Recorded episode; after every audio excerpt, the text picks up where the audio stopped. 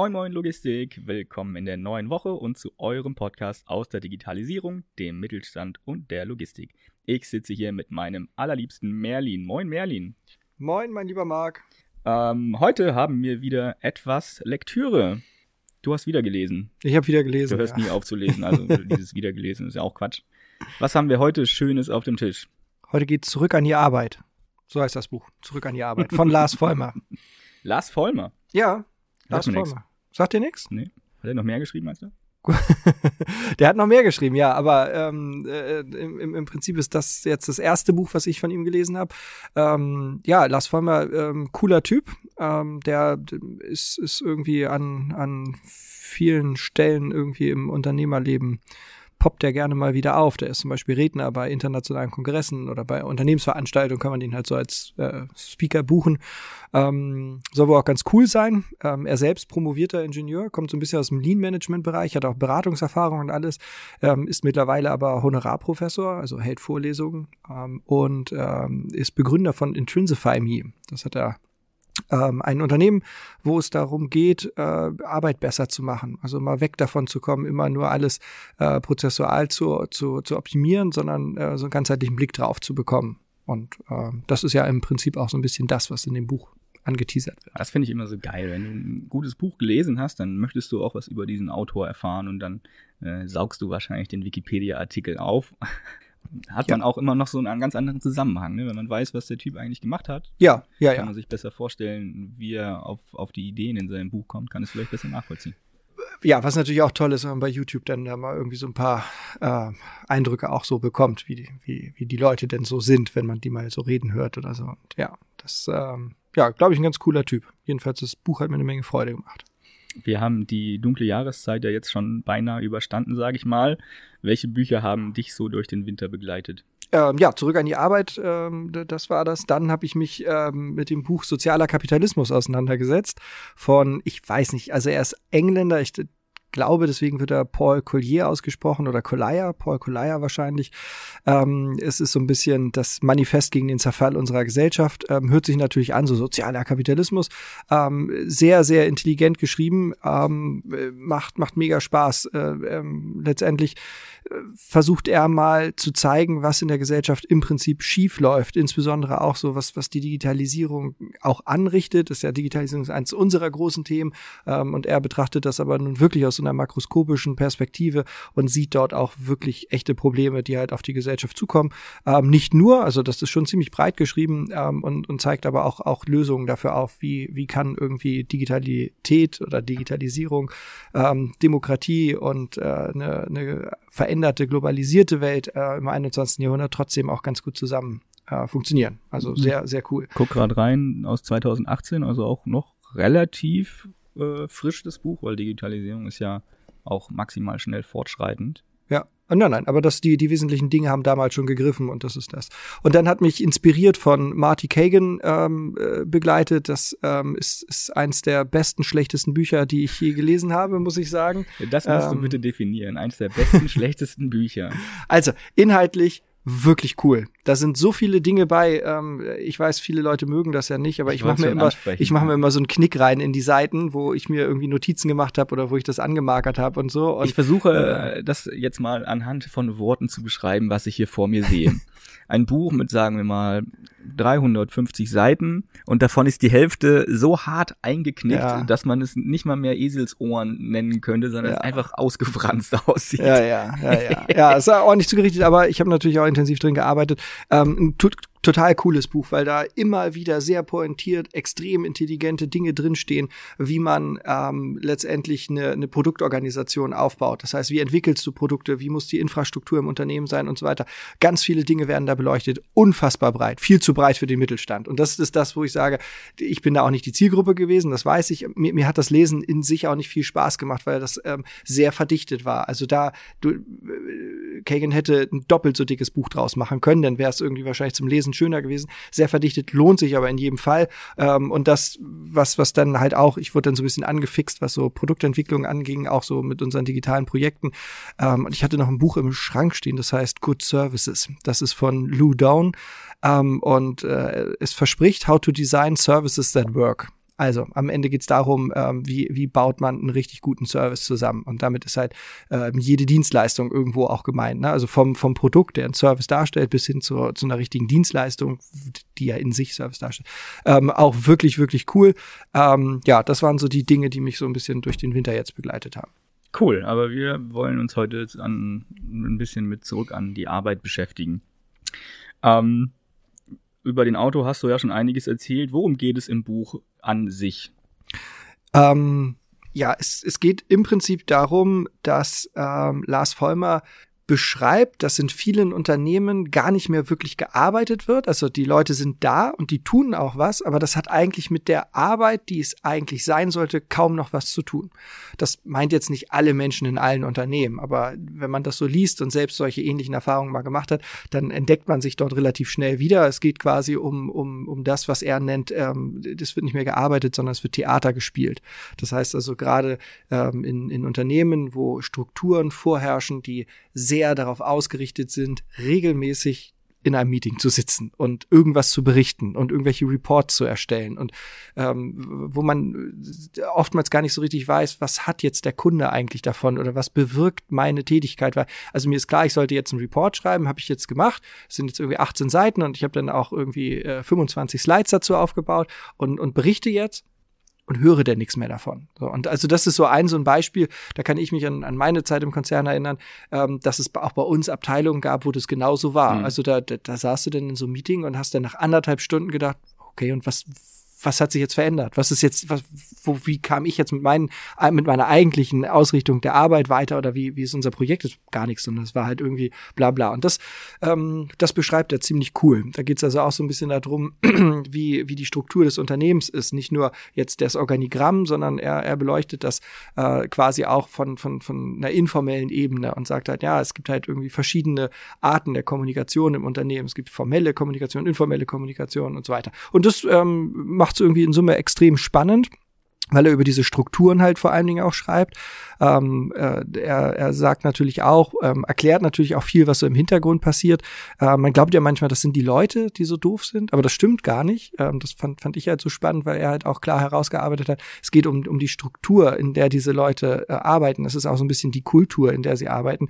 Und die, die Menschen verhalten sich völlig vernünftig, aber systemkonform vernünftig. Das heißt, wenn das System Schwachsinn ist, dann verhalten sich auch die Leute schwachsinnig. Mhm. Und das ist dann, das führt dann dazu, dass dann irgendwelche Leute sagen, ja, es wäre schön, wenn wir das so machen, aber das geben unsere Prozesse nicht her.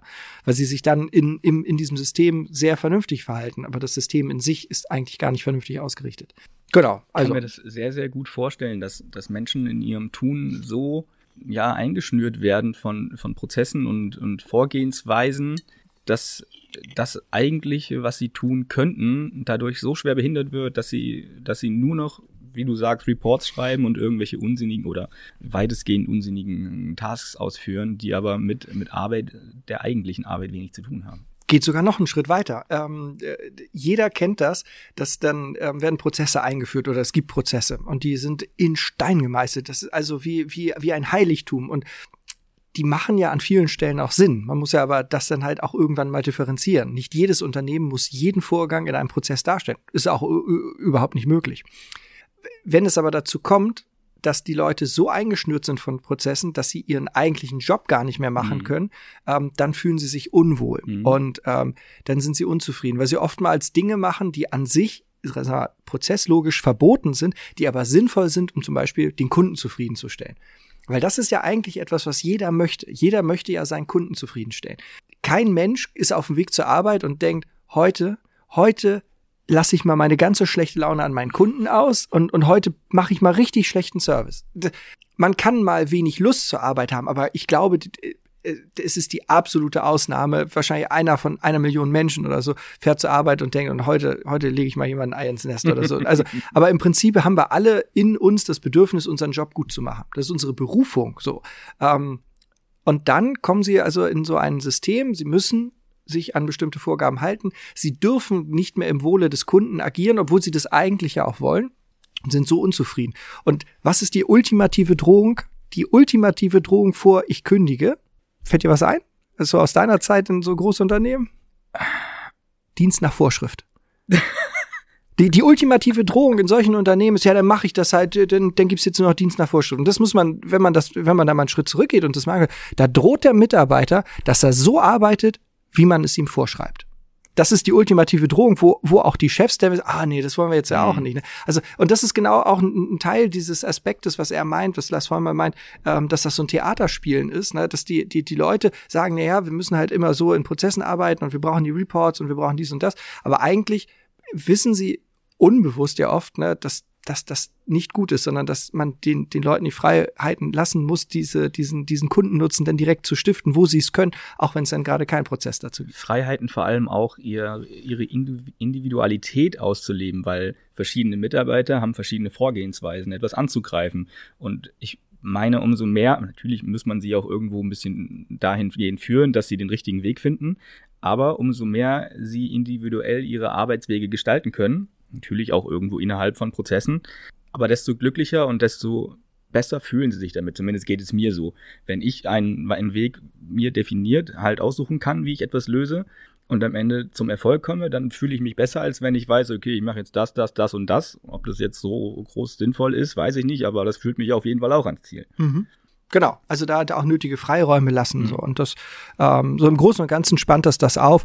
Äh, er geht natürlich dann auch noch mehr ins Detail bei bestimmten Aspekten, aber im, im, im Prinzip geht's genau darum, also dass die Arbeit wieder, wieder Arbeit sein soll. Also so, dass, dass man sich nach so einem Meeting fragen soll, okay, was hat sich jetzt für den Kunden dadurch verbessert? Und wenn man dann halt feststellt, eigentlich gar nichts, mhm. dann, dann weiß man, warum man das so komisch fand. So. Meetings, die auch ein E-Mail hätten gewesen sein Genau, können. genau. Hast du irgendwelche Stellen, die du besonders noch hervorheben würdest? Irgendwelche Kapitel, die dabei waren, wo du sagst, boah, das muss man auf jeden Fall mal gelesen haben? Ja, also was ich ähm, äh, großartig fand, ähm, erstmal der, der grundsätzliche Ansatz, dass er gesagt hat, also im Prinzip gibt es drei verschiedene Strukturen in einem Unternehmen. Das eine sind informelle Strukturen. Das sind die, das ist so Kultur und Sozialgefüge, das ist so das Weiche. Man kennt jemanden, man weiß, wer was kann, so, so, so muss mhm. man sich das vorstellen. Auf der komplett anderen Seite gibt es die formellen Strukturen, das ist die Macht, das ist das Organigramm, das ist der, der Chef, der weisungsbefugt ist, so, das sind formelle, starke, harte Sachen, so. Ähm, und dann gibt es wertschöpfende Strukturen. Das sind also quasi die, die, die Prozesse, die halt in sich sinnvoll sind, aber nur da, wo sie halt auch wirklich Wert schaffen und wo man Prozess auch gut nutzen kann, um die Qualität zu sichern. So, also, wenn es jetzt darum geht, ein Auto zusammenzubauen, dann macht das ja keinen Sinn, dass man sagt, ja, wir gucken jetzt mal, wie wir das heute mal machen. Es sei denn, man hat Ideen zur Prozessverbesserung, dann muss man die auch mal durchspielen. Aber sag mal, in, in, in, der, in der Vielzahl an Fertigungstagen muss das standardisiert ablaufen, damit wir einfach sehr intelligent arbeiten. Ne? Also es geht da bei wertschöpfenden Strukturen quasi darum, nicht doof zu arbeiten. Und das, finde ich, hat er ziemlich cool ähm, dargestellt. Er äh, leitet dann halt auch relativ schnell über, dass diese formellen Strukturen, wenn die zu stark sind und wenn man sich nur auf die fokussiert, dann führt das zu diesem Theater. Weil dann, dann ist man nur in Reports unterwegs, dann ist man in Meetings unterwegs und das hilft aber dann am Ende dem Kunden und damit auch dem Unternehmen nicht so richtig weiter. Ähm, und was er halt auch sagt, gesagt, es ist ja spannend, dass die Unternehmen, die eigentlich an so einen Punkt kommen, wo dann Prozesse eingeführt werden, ähm, beziehungsweise wo sich solche Strukturen ausgebildet haben, dass die in Stresssituationen kommen. Wobei man ja eigentlich sagen muss, na ja, aber es gibt doch ein Gerüst, eigentlich müsste das doch ruhig sein, es müsste doch Sicherheit geben und, und, und. Aber das, und gerade das ist ja das Wesentliche, ne? Das passiert immer dann, wenn die aktuelle Organisationsform nicht mehr zu der Gesamtumwelt um einen herum passt dann fängt es an, dass Stress in der Organisation hochkommt, weil alle Leute ähm, so das Gefühl haben, ja, irgendwie funktioniert gerade etwas nicht so richtig. Also man, man hat nicht das Gefühl, als ob richtig viel ineinander greift oder ob man so richtig wirksam wird in den unterschiedlichsten Bereichen. Und die, dann, dann merken es auch, dass die Anweisungen, die aus dem System kommen, eigentlich gar nicht mehr zu dem passen, was aus der Umwelt kommt. Und dabei muss man halt auch sagen, Umwelt, und das, das ist auch in einem anderen Punkt, ähm, sagt er es halt auch, ähm, für das Unternehmen gilt, dass alle Stakeholder zufrieden sind. Das heißt also, der, dieser, dieser Shareholder Value Ansatz der Jahrzehnte irgendwie so ein bisschen die, die heilige Kuh war, ist es ja heute nicht mehr, sondern muss, man muss sich ja auch bewusst sein, dass es halt einfach die, die Stakeholder sind, die alle zufrieden sein müssen. Das heißt also, natürlich muss der Eigentümer zufrieden sein. Es muss eine Rendite, eine Dividende geben. Ähm, der, der, die Mitarbeiter müssen zufrieden sein, die Kunden, die Dienstleister und am Ende auch die Gesellschaft. Wir merken ja, ich sag mal, wie viele Shitstorms über Firmen sind hereingebrochen in den letzten 20 Jahren, weil die Gesellschaft gesagt hat, Freunde, was ihr da macht, das geht halt nicht. Also, ne, dann merkt man halt auch, dass dort ähm, ein ganz anderer Druck herrscht. Die Umwelt hat viele Anforderungen ans Unternehmen. Und jedes Mal, wenn, wenn das Unternehmen oder die, die, die Menschen im Unternehmen so das Gefühl haben, es kommt Stress auf, dann ist das ganz oft, jedenfalls nach Lars Vollmer und ich fühlte, fühlte mich da auch irgendwie wieder. Ist das eigentlich nur das Zeichen, die Organisationsform passt im Moment nicht zu dem, was wir eigentlich bräuchten an Strukturen?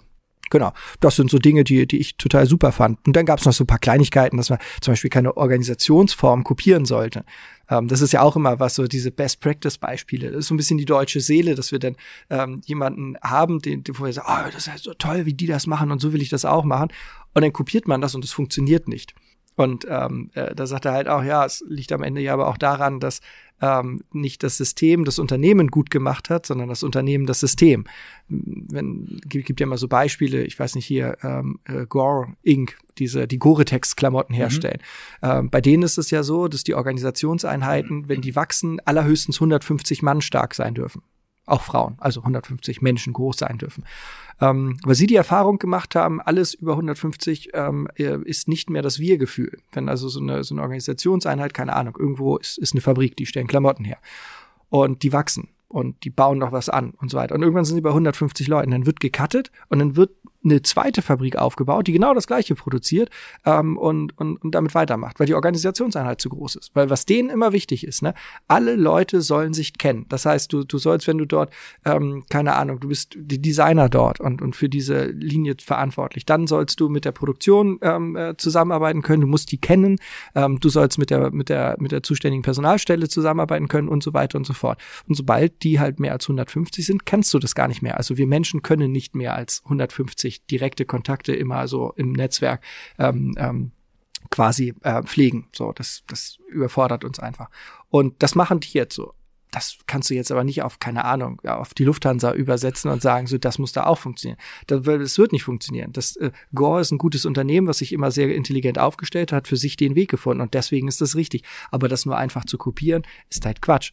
Genau das gleiche wie irgendwelche Startup-Mentalitäten, wo, wo es dann, ja, wir brauchen jetzt auch einen Kicker. Es geht ja gar nicht um den Kicker, sondern es geht darum, dass die, die irgendeine Firma festgestellt hat, wir haben so ein paar Leute, die, die kickern gerne und, und wir wollen die einfach nur zusammenbringen und deswegen stellen wir den Kicker hin. Es geht nicht um den Tisch. Du kannst da sonst irgendwas hinstellen. Es ging darum, die Leute zusammenzubringen. Wenn du jetzt aber nur diesen Tisch hinstellst und dann wundern sich die Leute, ja, aber wir haben so ein Spielzimmer eingerichtet, keiner nutzt das. Ja, weil deine Leute nicht so mhm. sind. Du musst halt für deine Leute das Richtige finden. Das ist wie im Fußball auch. Äh, Barcelona, die vor, weiß nicht, zehn Jahren das Tiki-Taka da gemacht haben, ja, ähm, äh, wirklich, wirklich cooler Fußball, konntest du ja aber nicht kopieren, weil ähm, du brauchtest Spieler dafür, die aus der Jugend heran in so ein System sich rein entwickelt haben. Du konntest jetzt nicht einfach sagen, ja, HSV spielt jetzt Tiki-Taka. Hätte ja nicht funktioniert. So, also offensichtlich hat es ja auch nicht funktioniert. Nicht, dass man es ernsthaft versucht hätte, aber da ist es halt wieder, du musst halt immer ein System schaffen, was auch zu, zu dir passt, zu dir als Unternehmen und so. Das fand ich auch noch irgendwie einen ganz, ganz spannenden Aspekt, den er da auch noch beleuchtet hat. Da sind wir auch wieder bei, bei Individualität. So ein Unternehmen muss von sich aus reifen und kann nicht einfach an irgendwelche bestehenden Modelle anknüpfen. Da ja. bin ich auch bei dir, ja. Du kannst dich, du kannst dich ja inspirieren lassen und du kannst ja auch über Ideen nachdenken und kannst ja schauen, das in ähnlicher Form vielleicht oder wie könnte so etwas für uns, ne? also was, was wollen sie damit erreichen, so ein bisschen den Ziel und was können wir machen, um dieses Ziel auch zu erreichen, so und dann kann man sich von den Wegen inspirieren lassen, aber das eins zu eins kopieren, das passt doch in den seltensten Fällen. Du kannst ab jetzt anfangen, Hüte zu tragen, weil irgendwer mit Hut gut aussah, ja. aber das heißt noch lange nicht, dass du auch einen Hutkopf hast. Ja, Wobei ich einen Hutkopf habe. Hast du? Ich habe. Wir sollten Hüte tragen. Wir sollten Hüte tragen, ja. Im Winter macht das ja auch Sinn. Ne? Genau. Äh, lass uns das nochmal runterbrechen. Kann man das auf die Digitalisierung direkt reflektieren? Ja. Danke. Gut. Also, nein, auf jeden Fall, weil da viele Dinge auch drin sind, ähm, die, die ähm, ganz wesentlich ist. Ähm, wie ich ja schon gesagt habe, also diese Organisationsformen oder irgendwelche Features zu kopieren, funktioniert nicht, sondern es geht darum, das selbst zu entwickeln und für sich die richtigen Lösungen da zu finden. Das, das finde ich, ist etwas, was man gerade in, in, so, in, so, in so einer Zeit der Transformation gut machen muss.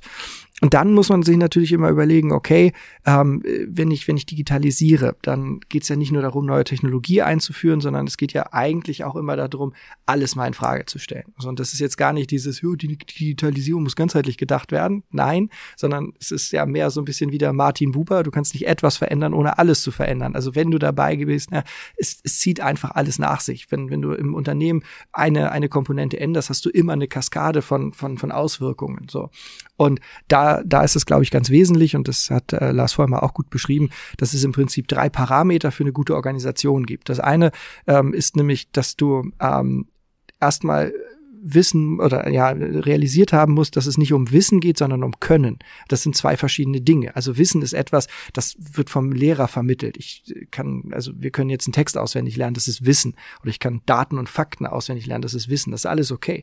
Aber für die Anwendung und für das, ähm, ähm für, für den deutlichen Mehrwert in der Digitalisierung geht es eigentlich um Können. Und Können ist Meisterschaft. Und Meisterschaft erlangst du, ähm, indem du es machst, indem du jemanden hast, dem du am Anfang ein bisschen nacheiferst, der dir ein paar Tipps geben kann, aber am Ende wird ein Meister zum Meister, weil er 10.000 Mal die gleiche Bewegung gemacht hat. Ähm, wie, wie werden wir denn oder wie werden Mitarbeiter zu Meistern ihres Fachs? indem sie machen, indem sie ausprobieren, indem sie Feedback bekommen von möglichst vielen Seiten, indem man reflektiert damit umgeht, aber auch indem man Fehler macht. Es gibt ja keinen keinen Meister, der nicht brutale Fehler in seiner Entwicklung gemacht hat. Also ähm, wenn wir jetzt im Handwerk gucken, ich glaube, jeder richtiger Tischler muss mal so ein, so ein, so ein Werkstück mal richtig vergeigt haben. Muss mal richtig Holz vernichtet haben. Ähm, das ist völlig normal. Aber er lernt da draus. So, das, das, das gehört halt einfach dazu. Und diese, das ist wieder diese Fehlerkultur, wo wir auch an anderer Stelle schon mal drüber gesprochen haben. Das braucht's aber einfach. Du wirst nur zum Meister, wenn du Fehler machen darfst, weil aus diesen Fehlern lernst du dann halt. Und ich glaube, dass die, die Organisation am meisten davon hat, wenn diese Fehler auch öffentlich besprochen werden. Also jetzt nicht im Sinne von, hier ist der Schandmal und so, sondern, ähm, ey, pass mal auf, das und das ist passiert, weil wir das und das gemacht haben. Das war sehr nachteilig, aber was wir daraus gelernt haben, war das und das. Und das aber nehmen wir alle mal mit. Kultur ne? zuzulassen, dass solche Fehler passieren. Ja. Und den, den Leuten dann vielleicht nur noch Feedback dazu zu geben, falls sie offen dafür sind, was sie ja dann auch in dem Fall sein sollten. Ja. Ähm, überhaupt das Gefühl haben zu dürfen, man darf auch Fehler machen, weil sie einen auch voranbringen können. Finde genau. ich auch gut, ja. Und, und, und also man, man kann ja dann auch gemeinsam über doofe Fehler lachen. Also das gehört ja auch dazu. Aber wenn es, es muss diese psychologische Sicherheit einfach da sein, dass wir jetzt zusammen lachen und nicht irgendjemand über mich lacht, sondern das wäre einfach sagen, ja, war wirklich doof. Also, und es war auch wirklich lustig. Also, das hätte ich gern mal gesehen. So, aber ähm, das ist halt das, was dann in der, in der Organisation da sein muss. Ne? Ich muss halt wissen, okay, das war jetzt doof, was ich gemacht habe. Jetzt ist es mir auch klar, vorher war es das nicht, aber ich kann da jetzt mit allen drüber sprechen, alle lernen da draus und am Ende klopft man mir auf die Schulter und sagt, ja, alles klar, cool, haben wir was draus gelernt. Ohne irgendwie zu sagen, Mensch, wie kann man nur so und äh, so, ne? Also, das ist ja auch etwas, was wir ja nur auch schon erlebt haben, jetzt nicht in, bei der Sitra, aber auch in, in unserem vorherigen Leben, ähm, dass mit Fehlern halt nicht so, so umgegangen wird im Sinne von, ah ja, da fehlte halt was, jetzt haben wir daraus gelernt, alles gut, sondern dann gab es halt Mecker vom Chef so. Genau. Das ist aber ganz wesentlich, weil am Ende muss man sich da auch überlegen, wie, wie baue ich diese Organisation jetzt um? Also digitale Transformation war ja das Stichwort. Ähm, und da, da sagt Lars Vollmer ähm, auch, wie ich finde, sehr intelligent. Im Prinzip gibt es so ein bisschen drei Parameter. Das eine, die, die Organisation muss aufgabenspezifisch sein. Das heißt, es muss klar sein, wer was macht finde ich auf jeden Fall. Und dann, dann geht's halt so ein bisschen darum, das zu harmonisieren mit dem Können der Mitarbeiter, also nicht Wissen, nicht irgendwie, ich weiß jetzt nur Fakten, sondern ich kann meinen Job und ich bin auch in der Lage, dort zu einer Meisterschaft heranzureifen. Ähm, und das andere ist eine externe Referenz. Und das fand ich halt auch eine gute Perspektive, äh, weil, weil man neigt ja schnell dazu, die eigenen Ideen ziemlich zu hypen und irgendwie total gut zu finden und sich an, an, an denen auch zu berauschen. Aber es ist immer wichtig, externe Referenz zu holen und, und zu gucken, macht das auch draußen Sinn? Schön hier am Tisch und in meinem Kopf sowieso, aber macht das Sinn, wenn das mit der Realität konfrontiert wird? Macht das Sinn, wenn mein Kunde das nutzen soll? Dann, dann wird's ja spannend. Und ich glaube, dass dieser, dieser Dreiklang aus, aus aufgabenspezifischer Organisation, Können im, im Fokus der Mitarbeiterentwicklung und die externe Referenz, dass das schon ein ziemlich gutes Setting ist, um halt ein, ein, sagen wir, ein digitalisiertes Unternehmen aufzustellen. Ja, da würde ich mitziehen, ja konntest du dich selber ein bisschen reflektieren durch das Buch? Ja, ja, doch schon. Also ich musste an viele Begebenheiten so aus meiner Konzernzeit erinnern, das halt schon. Ähm, ich habe das auch gleich für, ähm, äh, für, für einen ehemaligen Kollegen gleich nochmal bestellt, damit ich das auch nochmal weiter verschenken kann, das Buch. Ähm, auch so ein bisschen Lesezirkel, ne? Ja, ja. wieder Bücher von, von extern oder. Aber ist super. Es gibt nichts nix Cooleres, als Bücher zu verschenken. Also ernsthaft, denn wenn es etwas gibt, was man aus dieser Folge mitnimmt, ne, dann bitte Leute verschenkt gute Bücher an Leute, die ihr irgendwie gern habt, weil ähm, es, es gibt nichts Besseres, als wenn du von irgendjemandem ein richtig cooles Buch geschenkt bekommen hast. Ne? Also nicht irgendwas, was auf der Spiegel Bestsellerliste jetzt oben steht, so, sondern halt wirklich solche Geheimtipps, wo man dann halt sagt, es ist Welt. Ne? Ja, ja, gut, ja, klar, von, von, ja, das erwischt, aber trotz alledem habe ich auch nicht geschenkt bekommen, sondern im Laden mitgenommen. So, ne? Aber das ist halt irgendwie was, was wirklich cool ist. Ähm, ja, und reflektieren konnte man sich dann halt schon viele Dinge, die, die, da musste ich sagen, habe ich immer so auch so ein Gefühl gehabt, aber konnte das nie beschreiben, sondern das war einfach irgendwie so, mag ich nicht. So, und das fand ich, hat, hat Lars mal gut auf den Punkt gebracht in einigen Punkten, also, dass er mir da aus den, aus der, aus der Seele so ein bisschen ge geschrieben hat und das mal ein bisschen formulieren konnte, was ich so nur als Gefühl hatte. Also dafür war das schon echt, echt genial. Also von daher, Lesetipp von meiner Seite, Lars Vollmer, zurück an die Arbeit, wie aus Business-Theatern wieder echte Unternehmen werden. Richtig gutes Buch. Ich glaube, ich pack diese ISBN-Nummer ja. einfach mal mit in die Beschreibung. Vielleicht trage ich die auch zu den anderen Folgen mal nach, dann ist es irgendwie ein bisschen runder. Das ist nett. Wenn ja. ihr Bücher bestellt, bitte nicht bei Amazon. Sucht, sucht euch die, die Buchhandlung eures Vertrauens, am besten kleine Buchhandlungen äh, um die Ecke, ähm, weil die haben immer die geilsten Schätze. Gibt es sowas überhaupt noch? In Volksdorf. In Volksdorf. Ja. Und die sind, die sind zauberhaft. Die sind so super, wenn du da reinkommst und dich umguckst und die, die hauen, da sind die Verkäuferinnen und Verkäufer so, so genial. Die haben, hauen Buchtipps raus, die wirklich Spaß machen. Die haben auch einen guten Service. Die haben nicht alles da, weil der, ist nicht riesig, die Bude, ne, aber die bestellen das ratzfatz, ist, ist dann da. Entweder schicken die dir das nach Hause oder du holst es im Laden ab. So. nein, nein, nein, nein, nein, nein. Ich glaube, die haben schon, schon verstanden, wie das Game da jetzt funktioniert. Ähm, nein, also das ist wirklich, wirklich super und, und da bin ich auch immer gerne. Und die sind auch so, so geil, die haben, äh, hängen manchmal so Schilder in die Tür, ne, ähm, äh, 9078 äh, Bücher anwesend. Einfach nur so, haben sie irgendwie Inventur gemacht und äh, schreiben dann sowas. Sowas, das mag ich halt einfach, ne. Das sind halt, das ist halt dieses, da hatten wir ja auch die, ähm, äh, die, diese Unverfügbarkeit. Das, ja. das, das Thema hatten wir ja nun auch schon in, in, in dem Podcast.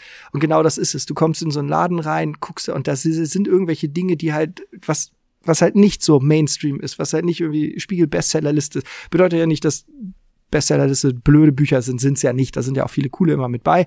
Aber so diese, diese, diese, ja, wie soll man das sagen? Es ist wie so eine Kirsche auf der Sahne, halt nochmal dieses unverhoffte Buch, was halt wirklich cool ist, aber es halt einfach nicht so im Mainstream gelandet ist. Deswegen ja, also bestellt bitte bei den kleinen Buchhandlungen, die sind super. Finde ich toll. Die, die müssen natürlich auch über den Kundennutzen dann oder den Service dann noch was raushauen, um sich eben gegen die Großen durchsetzen zu können. Ne? Finde ich schön. Wenn es auch funktioniert, umso besser. Zeichen spricht ja für spricht ja nur für die kleinen Buchhandlungen. Dann, äh, Merlin, danke für deine Zeit. Ähm, euch da draußen danke fürs Zuhören. Ich hoffe, wir konnten euch dieses Buch etwas äh, näher bringen. Dann hören wir uns äh, in zwei Wochen wieder mit einem Sidra Insight mit Denise Wittek aus der Containerabteilung. Bis dahin kommt gut durch die Woche, bleibt entspannt, bleibt gesund und tschüss. Und tschüss.